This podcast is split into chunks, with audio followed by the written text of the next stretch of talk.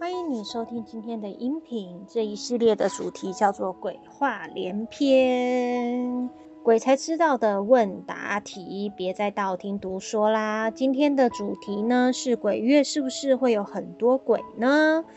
农历七月俗称为鬼月，在这个月的十五号，就是农历七月半的时候，道教称为中元节，佛教则称为蓝盆节。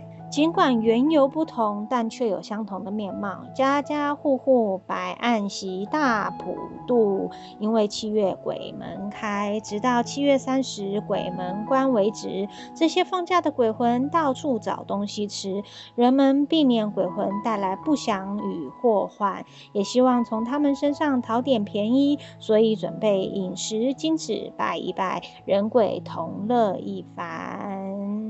对于很多小朋友来说，他可能不懂鬼月是什么，但他应该会觉得很开心，因为有很多东西可以吃，很多零食，很多饮料可以喝。先从道教的观点来看，中国上古就有祭天、祭地和祭水的礼仪。东汉张陵创立天师道，就以祭祀天地水三官，为人祝寿治病，所以会有三官大帝。后来影响道教，把一年分为三节，这三节就是所谓的三元，分别代表着三官：天官、地官和水官。正月十五呢是上元节，七月十五是中元节，十月十五就是下元节了，就是上元、中元和下元，分别对应着天官赐福、地官赦罪、水官解厄，而鬼门开和鬼门关以及普渡的观念就是从道教来的。至于佛教呢，看法又不一样，因为佛教认为七月是个吉祥的月份。根据《大藏经》的记载，鱼梦是梵语的倒悬，盆是解救的器物，合在一起就是解人倒悬。当然，也跟孝顺的木莲与他妈妈的故事有关。不知道木莲的故事？木就是白木的木，莲就是连洁的连。不知道木莲的故事，请你自己上网去查。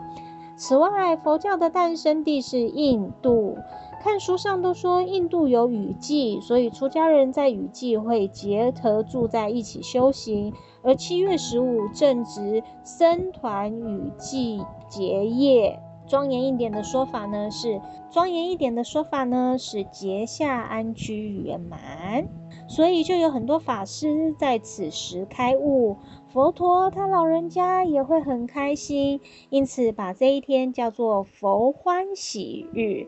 所以当然这个月同时也代表多行善、多修行的大好月份。所以七月半也可以很欢乐啊！谁说不能去游泳？谁说不能结婚？别怕，能结婚就赶快结吧。有很多人会问灵媒说：“你七月会不会看到更多鬼呢？”答案是不会的。灵媒索菲亚说：“我觉得平常的鬼没有比农历七月少啊，大家还不是都晃来晃去。我小时候就很纳闷，为什么大家都在农历七月突然对鬼这么好呢？摆这么多东西给鬼吃。其实我觉得对孤魂野鬼请客是很有爱心的。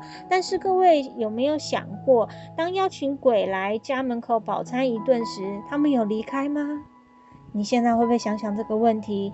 当你家里普渡的时候、拜拜的时候，他们来你家吃饭了，那你怎么确定他们吃完就走了呢？是吧？小时候家里普渡的时候，我一定要在场，因为妈妈要我确认每个鬼吃饱后是不是都有离开。我就觉得很奇怪，那干脆就不要拜就好啦。可是妈妈总觉得不拜怪怪的耶，大家都有拜耶，所以我们家也一定要拜。直到我们家成为穆斯林后，总算停止大拜拜。还记得我妈对我说：“今年开始不拜，有事叫他们找你哦。”这是这个灵媒索菲亚的故。是，台湾拼观光、妈祖出巡已经变成文化节了。七月半普渡也迟早会变成一种嘉年华会。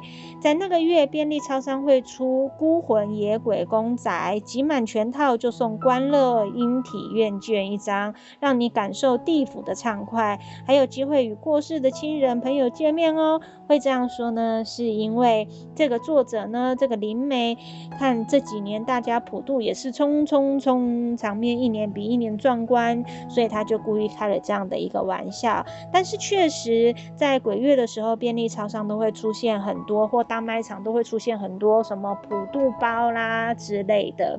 让大家可以购买拜拜。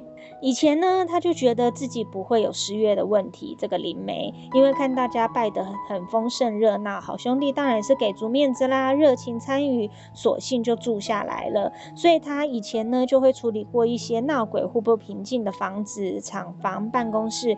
原因就是因为中原普渡太丰盛了，好兄弟们以为还有续托，就吃完在你家就不走啦。知道大家有爱心，想要请客解鬼于道玄，但是帮鬼之余也请帮帮人吧。例如，你可以随时帮助各地家福中心，或者是做公益服务家庭和小朋友们需要的日常用品或经费哦。所以鬼月会有更多鬼吗？其实是不会的。谢谢你收听今天的鬼话连篇。喜欢这个系列的朋友，请关注订阅我们的 YouTube 频道或 Podcast，我们会持续跟你分享更多的鬼话哦。拜拜。